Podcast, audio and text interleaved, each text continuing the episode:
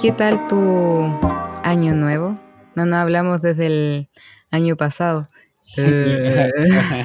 Son risas. Todo bien, todo tranquilo haciendo este año. Que no, es que Orfea 2021, así que esperando que. Que sé que creo que va a ser la misma mierda el 2020. Estar en cuarentena, saliendo, entrando. Hasta que se acabe. O sea, no se va a acabar. Hasta que, no sé, se logre normalizar un Gente poco. se avife y se cuide una vez por todas y no haga fiesta en Cachagua. De hecho, igual ahora nos tomamos unas minis vacaciones, unas dos semanas de descanso para poder eh, programar esta nueva temporada que tenemos en adelante. Así Y es. yo vengo con las pilas recargadas, no sé tú. Sí, cansado en la pega, pero sí. Sí, todo bien. ¿Todo bien? Qué bueno. Y bueno, de hecho, en el último capítulo yo había dejado una tarea para que el que quisiera lo hiciera. No estaba, no estaba obligado. Así que quiero saber si meditaste las preguntas que yo había dejado. Quiero encontrarte, o sea, que tres cosas que aprendí del 2020, tres cosas que quiero enfocarme. Yes. Mm, eh, las tres cosas que aprendí yo creo que fue como la paciencia, Ya, sí. más de lo que tengo. Eh, ¿Y pero por qué, a qué se debe eso de tener más paciencia si tú ya tienes paciencia? es que estamos en tiempos en donde hay que esperar, no sé. No, estamos como medio pausados, así como que no, no todo se da inmediato. Todo tiene que esperar, entonces me tuve que acostumbrar a eso, o sea, no acostumbrar, pero adaptarme. Y siento que ahí puse en práctica mi paciencia ante mi ansiedad y todas esas cosas. Buena, buena. ¿Y la segunda cosa? ¿Qué podría ser? Yo creo que la responsabilidad en el 2020. En- ¿Cómo es eso? A ver. Porque entré a trabajar, entré a trabajar, entonces, eh, ¿cómo se llama? Tuve que, puta, o sea, trabajo hace rato, hace mucho rato que, años que estoy en trabajo, pero este es como mi primer trabajo, eh, ¿cómo se puede decir? Profesional. Profesional, claro, entonces, eh, no sé, por la responsabilidad te evalúan, aquí, ahí me evaluaron, me evaluaron por mis responsabilidades, entonces me costó al principio, onda de llegar a la hora, cumplir con ciertas metas, objetivos y eso, pero fue algo que fue aprendiendo durante el camino. Y tercera cosa sería como mi creatividad, ¿sí? Yo creo que sí, sí. creatividad. Eso Como en modo banda, dices tú. No, de todo. No, no, no hay por qué. No, modo creatividad, no. ¿Por qué? No hay por qué. No, no hay por qué. ¿Y tú? Bueno, aquí yo la anoté de hecho para poder, o sea, para no dispersarme. Y cosas que aprendí fue en darme cuenta eh, lo que me gusta y cuáles son mis prioridades. Lo segundo, que hay veces que las cosas que nos dan miedos es simplemente porque no sabemos cómo iniciar. O sea, vemos esa meta tan grande y tan abrumante que deberíamos enfocarnos mejor en hacer cosas pequeñas para lograr llegar a esa meta. Y el tercero es no ser tan dura conmigo misma y estar con- constantemente recordándome de que estamos en una pandemia, cosa que no pasaba, no sé, hace 100 años. Esto es todo nuevo para nosotros. Así que deja de preocuparte tanto, Vane. Así, ese era mi pensamiento. Porque mucha gente obviamente se sentía también con de oh, que tengo que ser productivo y que tengo que hacer estas cosas, pero al final, chill out, Hagamos las descansa. cosas con calma. Sí, claro. Y la cosa en la que me quiero enfocar es cultivar mis pasiones, eh, ya que ahora sé cuáles son mis pasiones y quiero enfocarme también en las relaciones. Esto puede ser de amistad, de mi familia, en mi relación amorosa. En todo. Y estar, sí, y estar más presente con ellos. Bueno, y lo tercero sería siempre tener la chispa encendida de querer aprender algo más. No quedarme con lo que sé, sino que seguir perfeccionándome en las cosas que me gustan. Suena bien, ¿no? Suena bien. ¿Sí? ¿Te gustan? Sí, sí, suena bonito. Las medité para poder decirla acá en este podcast. Está bien. Bueno, y con, con las reflexiones que hicimos ahora, damos la bienvenida a esta segunda temporada de este humilde podcast. ¡Eh, bravo! Eh, que lo llamé que lo llamé mi perspectiva de las cosas. Yo soy su host Vanessa Salazar y ahora me acompaña mi querido co-host Felipe Faúndez. Como siempre, co-host. ¿Cuándo voy a tener un aumento? Pucha, aquí no hay aumento. Eso es lo que te tocó y nada más. Ay, este le tengo que aceptarnos. Sí, pues. Muy bien. Oye, y en este nuevo en esta nueva temporada 2021 de, de tu humilde podcast. Eh, ¿Con qué nos vas a directar en este primer capítulo? Bueno, yo hace tiempo que quería hablar de este tema y era sobre el minimalismo. El minimalismo. Mm. Y es algo que se escucha mucho más ahora y me gustaría también dar mi perspectiva de las cosas en ese asunto. Ah. Ah, ocupaste la palabra secreta. Y bueno, comenzando por la definición. Según Wikipedia, minimalismo es la tendencia a reducir a lo esencial y despojar los elementos sobrantes. Mm, o ah. sea, vivir con lo, con, lo esencial. Con lo, sí, con lo justo y necesario. Y bueno, yo quería buscar también la historia del minimalismo. Buscando por la internet cuando nació el minimalismo, eh, me salió otra cosa nada que ver, que era algo enfocado a un movimiento artístico y arquitectónico, pero yo quiero enfocarme más obviamente en el estilo de vida. Bueno, para hablar sobre el minimalismo necesito introducir a los minimalistas que empezaron a expandir este, este mensaje o este estilo de vida. Y estos son Joshua Milburn y Ryan Nicodemus. Ellos son de Estados Unidos y son mejores amigos desde muy pequeños. Y comenzaron a experimentar lo denominado minimalismo por el año 2009-2010 y ellos trabajaban en ese tiempo en el mundo corporativo. El mundo empresario. Claro. Ah, Entonces ellos realmente tenían un buen sueldo, también tenían una bonita casa, pero a Joshua eh, le pasó que eh, terminó su matrimonio y su mamá murió de cáncer en el mismo mes. Voy a mal alto que es. Sí, justo dos cosas muy importantes para él, así se fueron, de un momento para otro. ¿Y cómo esto lo llevó a lo que el movimiento, o sea, el movimiento, al estilo de vida así del minimalismo? Él relata cómo encontró el tweet que le cambió la vida. Y esto dice de que estaba en Twitter así navegando a través de Twitter.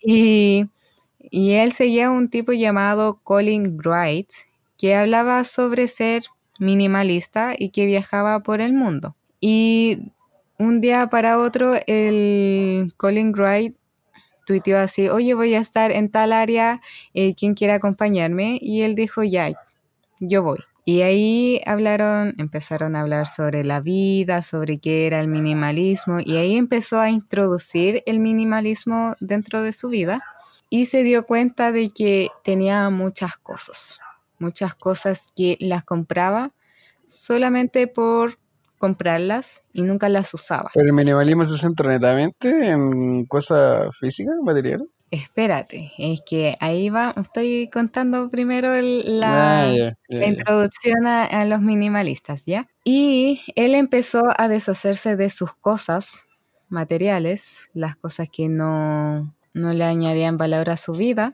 de a poco, y eso fue como en ocho meses, un periodo así de ocho meses, y su mejor amigo, que es Ryan Nicodemus, le preguntó así un día, oye, ¿por qué estás tan feliz? qué bueno eso. Eres igual de miserable conmigo en este trabajo. ¿Por qué estás tan feliz? Claro. Entonces Joshua le presentó minimalismo a Ryan.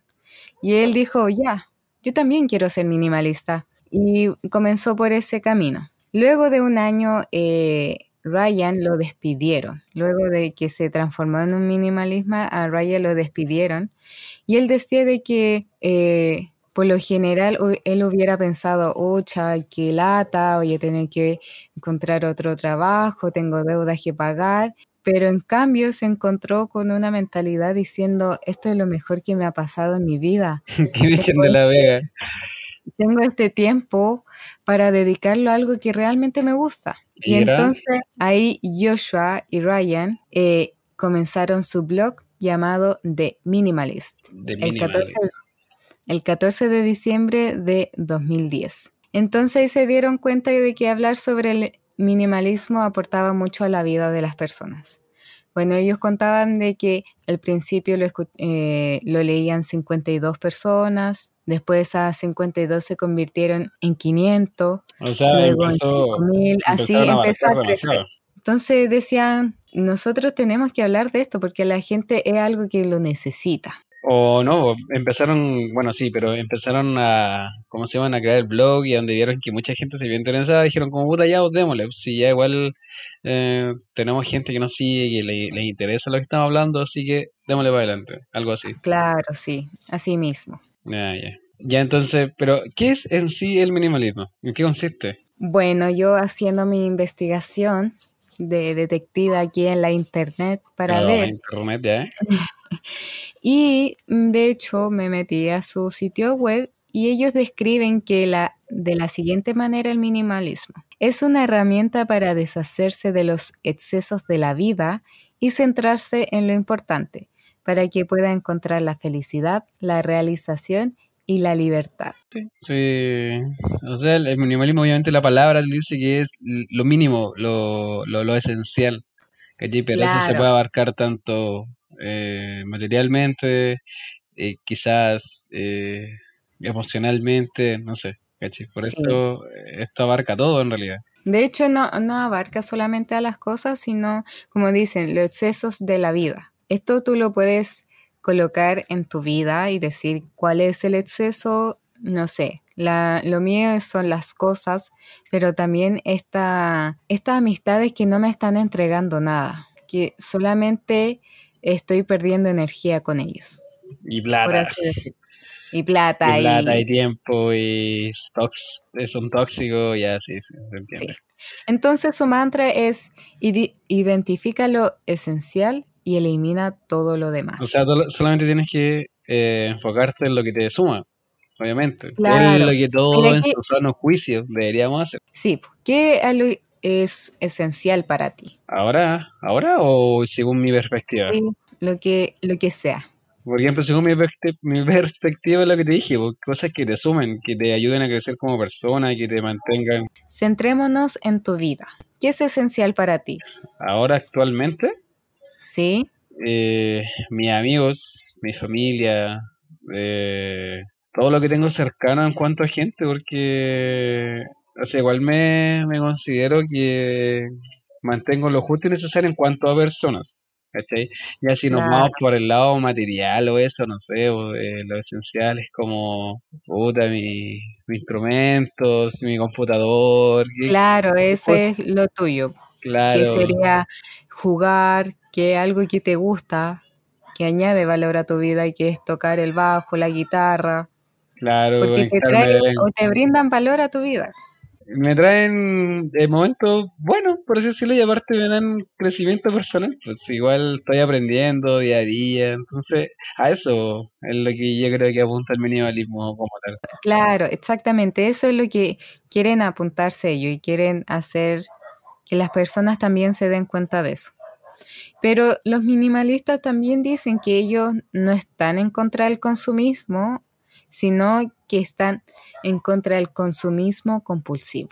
Claro, esa gente que se endeuda, que... claro, y está en deuda y sigue estando en deudas, entonces... Claro, por ejemplo, que, no sé, pues tiene una tele que funciona, que cumple su función, pero no, yo quiero esta tele más grande, tiene función Blu-ray, bla, bla. Pero se están sobredotando si no tienen, Songao no tiene la plata para eso.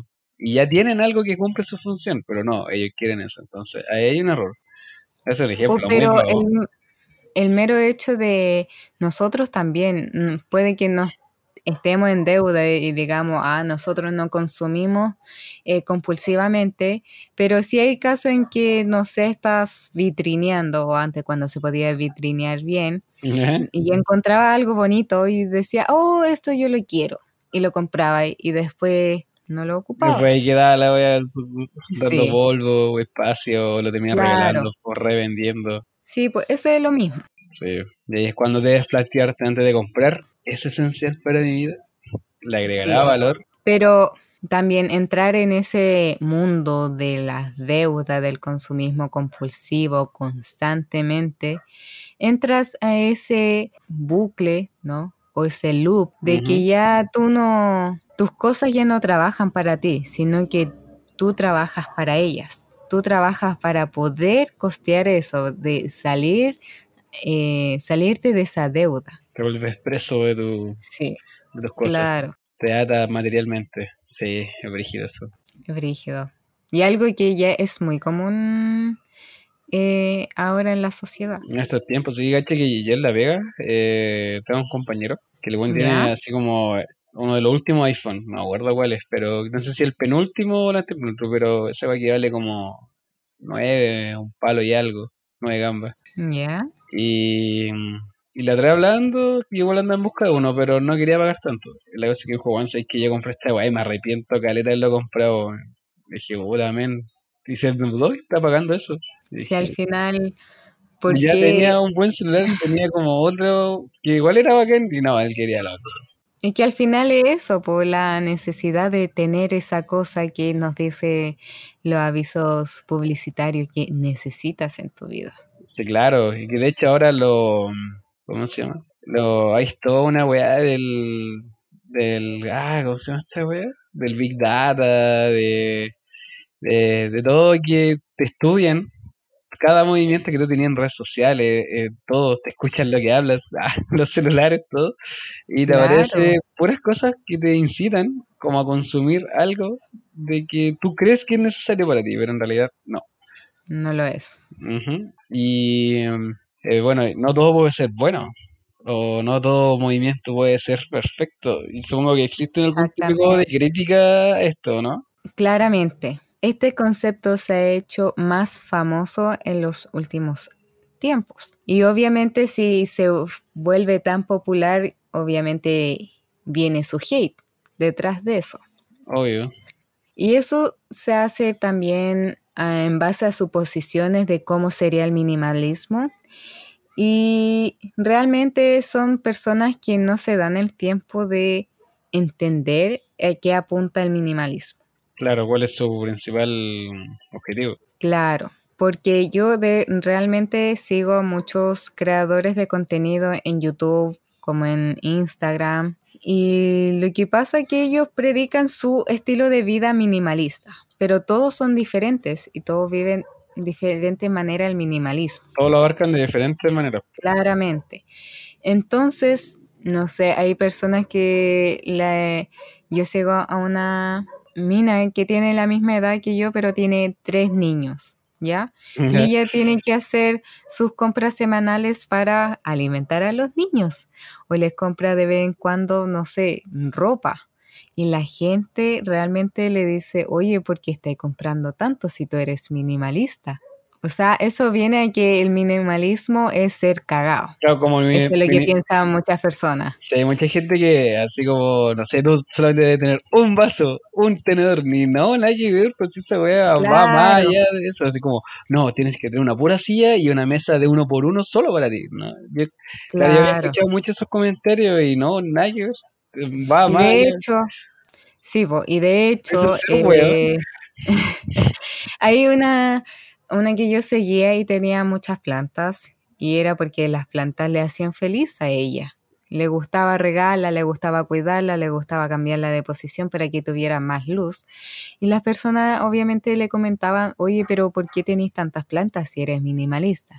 O sea, tener mucho de algo es no ser minimalista, básicamente pero no entienden de que al final esas personas están eliminando todo el exceso de atrás solamente para tener eso.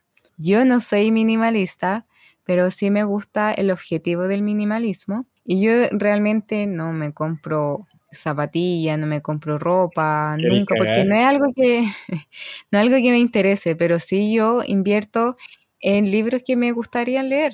Eso es lo que a mí me añade valor a mi vida. Ah, ya te creo. A mí, me pasa con los, con los té. Tengo muchos té. Claro. Muchos té y, y, me gusta el té, lo tomo todos los días y tengo muchos tipos de té. Hecho, bueno, los que me conocen sabrán mi, ¿cómo se llama? Mi oda. adicción. Mi adicción hacia el té, pero es algo que no lo tengo ahí de adorno, lo voy ocupando constantemente, entonces no es como una compra innecesaria, como eh, no sé, ese es como mi, mi pensamiento hacia eso. Como son, es una adquisición que le agrega valor a mi vida, la utilizo, cumple un rol. No es que la wea que haya se guardado y cada un mes lo pesque, no. Sí, pues. Entonces, ahí las personas que... Tienen un mal eh, concepto, entonces la gente generalmente hace crítica a este tipo de movimiento. Exactamente. Ah, perfecto. Y bueno, luego de, esas críticas que suelen darse hacia este movimiento, eh, si yo me quiero adentrar a lo que es el minimalismo y esas cosas que, como ya tú bien nos explicaste, son excesos o son cosas que no le dan valor a nuestra vida. Eh, ¿Cómo podría yo empezar a quitar excesos de mi vida o cosas que no, no tienen valor como tal para mí? Bueno, aquí ellos eh, de hecho, escribieron... Ellos son los, amigos, ¿cierto? O sea, sí, los ah, minimalistas. Cuando hablamos de ellos son los minimalistas, que son Joshua Milburn y Ryan Nicodemus. Eh, ellos han lanzado tres libros, también tienen un podcast, tienen dos documentales, y ahí ellos también abarcan cómo deshacerse del exceso de tu vida.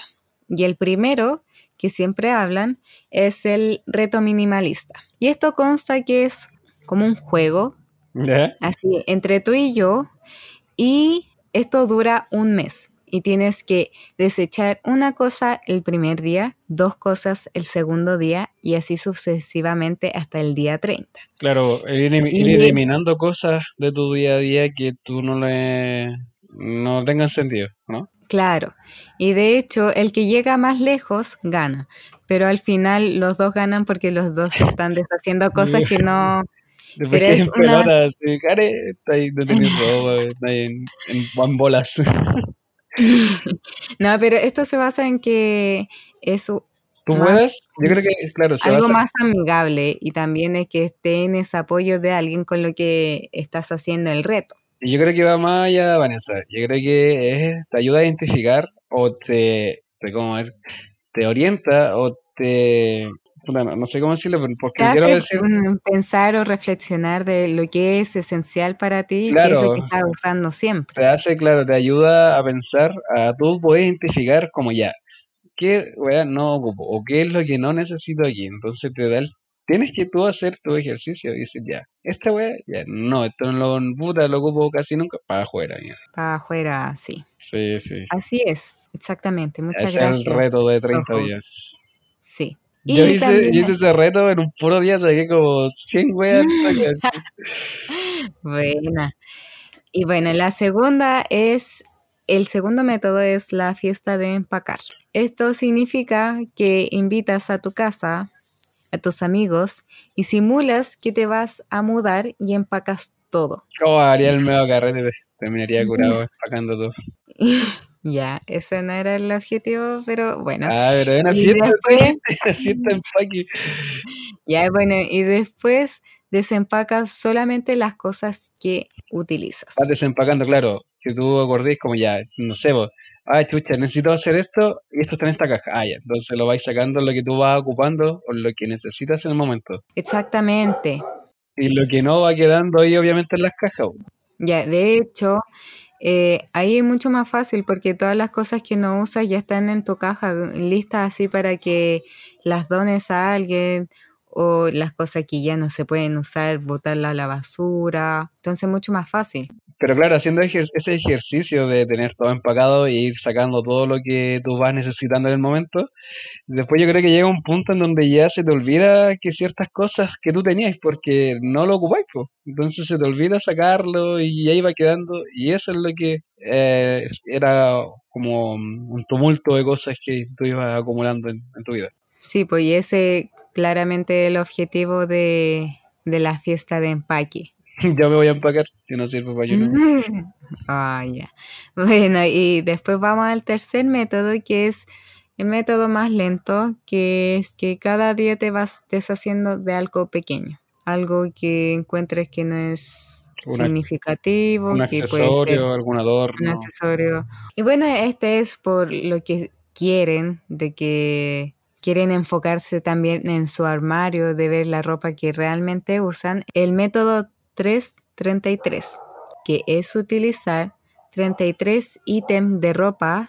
Esto puede ser polera, pantalones, eh, ropa interior, zapato y joya. como solamente 33. Sí, por tres meses. Y esto ayuda realmente a disminuir la ropa que tienes y la que mm, verdaderamente usas día a día. Sí, eso igual yo creo que debe servir mucho para la gente que acumula mucha ropa que tiene y tiene y se sigue comprando y sigue manteniendo. Sí. O, o los de esos que andan con dos o tres poleras, easy peasy, reto. la misma polera toda ahí. Sí, Yo soy está roñosa. Sí, anda con la polera roñosa todos los días la misma wea. De hecho, tenemos un amigo en común con el Felipe y que cada vez que lo pasamos a ver, porque es, no sé, vamos a la feria y lo pasamos a ver y siempre anda con la misma polera. Yo soy minimalista. Sí, él realmente es minimalista. Qué cagado ese weón. Bueno, no vamos a decir su nombre. Ah, Lucho. bueno, Lucho, saludos, Lucho. Ya. Sigamos. Y oye, para que esto ya una vez que tú completes esto, eh, estas quests, estas misiones, estos hack life, ¿cómo seguir manteniéndolo? ¿Cómo hacer que perdure en uno, de haber algo? Muy buena pregunta, co-host. Y debo decirte que esto realmente no se hace de un día para otro, claramente, y es un camino largo y que se necesita trabajar activamente día tras día para poder para poder ir eliminando el exceso y tampoco volver a lo que teníamos volver a lo que éramos antes, que teníamos muchas cosas que no utilizábamos. Claro. Y entonces se deben responder preguntas fundamentales a esto. Y es la pregunta principal que ellos siempre se enfocan es ¿cómo sería mi vida con menos? ellos también dicen, no sé, menos estrés, menos ansiedad. ¿Cómo sería mi vida sin esas cosas? ¿Entiendes? Sí. Y después imagínate una vida con más más tiempo, más felicidad, más relaciones significativas. Más energía, más... Exactamente. Entonces también es, ¿por qué quiero ser minimalista? ¿Qué es lo que me quiero enfocar? ¿Y por qué quiero enfocarme en eso? Ahí ya es trabajo netamente de, uno como persona, claro, ponerse a pensar, identificar las cosas que uno quiere. Y debemos también entender que los recuerdos no están en las cosas, sino dentro de nosotros. Oye, sí, eso es muy importante. Hay gente que suele acumular cosas porque le tiene un sentimiento, es como, ay, no, esto lo regaló otras personas, es una guay que nunca te gustó, que nunca te lo has puesto o que nunca lo has utilizado, pero los, lo mantiene ahí porque es de tal persona o de tal momento en que te recuerda eso y eso es malo, o sea, al fin y al cabo es una cosa inerte, no tiene vida el recuerdo. Claro, pero obviamente siempre la gente va, tiene la tendencia a aferrarse a las cosas porque dicen, ah, es que esto me recuerda a alguien, esto me recuerda a alguien que murió, ¿entiendes? Pero ellos lo que dicen ya, pero eh, la memoria o tus recuerdos con esa persona nunca han estado en esa cosa, solamente de que esa cosa te ha ayudado a disparar ese recuerdo. Pero ¿por qué no haces eh, tratar por ti misma recordar esas, esos momentos preciados con esa persona? Claro, por lo general la, las mamás o los papás, las abuelitas, como que suelen tener ese... De hecho, no sé, a mí me ha pasado mucho, ¿eh? Y, no sé, una tía me regala una polera, así, una weá fea que yo nunca en mi vida me pondría, pero me la regala. así, que es como típico regalo de compromiso que te hacen. Y yo nunca me pongo, nunca me la pongo. Ay, ah, nunca me pongo esa cuestión, esa prenda. Y yo decido, no sé, regalarla o, o venderla. Y dice, oye, pero ¿por qué así eso? Te lo regaló tu tía. Como, ¿y qué? No, qué feo, malagradecido. Y Tienen como Me ese inculcado. exactamente lo mismo, pero aquí vamos a ir a la última, que también es muy fundamental, y es que cada vez que estés en el momento de comprar algo y preguntarte, ¿esto añade valor a mi vida? Y ser realmente honestos con nosotros mismos, ya que podemos inventar cosas para em, eh, comprar ese objeto, así decir, Engañarnos a oh no, que sí. O necesito esto porque eh, la otra vez quería usar algo y esto me va a facilitar esto. Me lo merezco. Claro. Entonces, como tú bien decías, de que antes me pasaba mucho, de que quería, no sé, no estaba ocupando esta ropa y me decían, oye, pero si te lo regaló ella.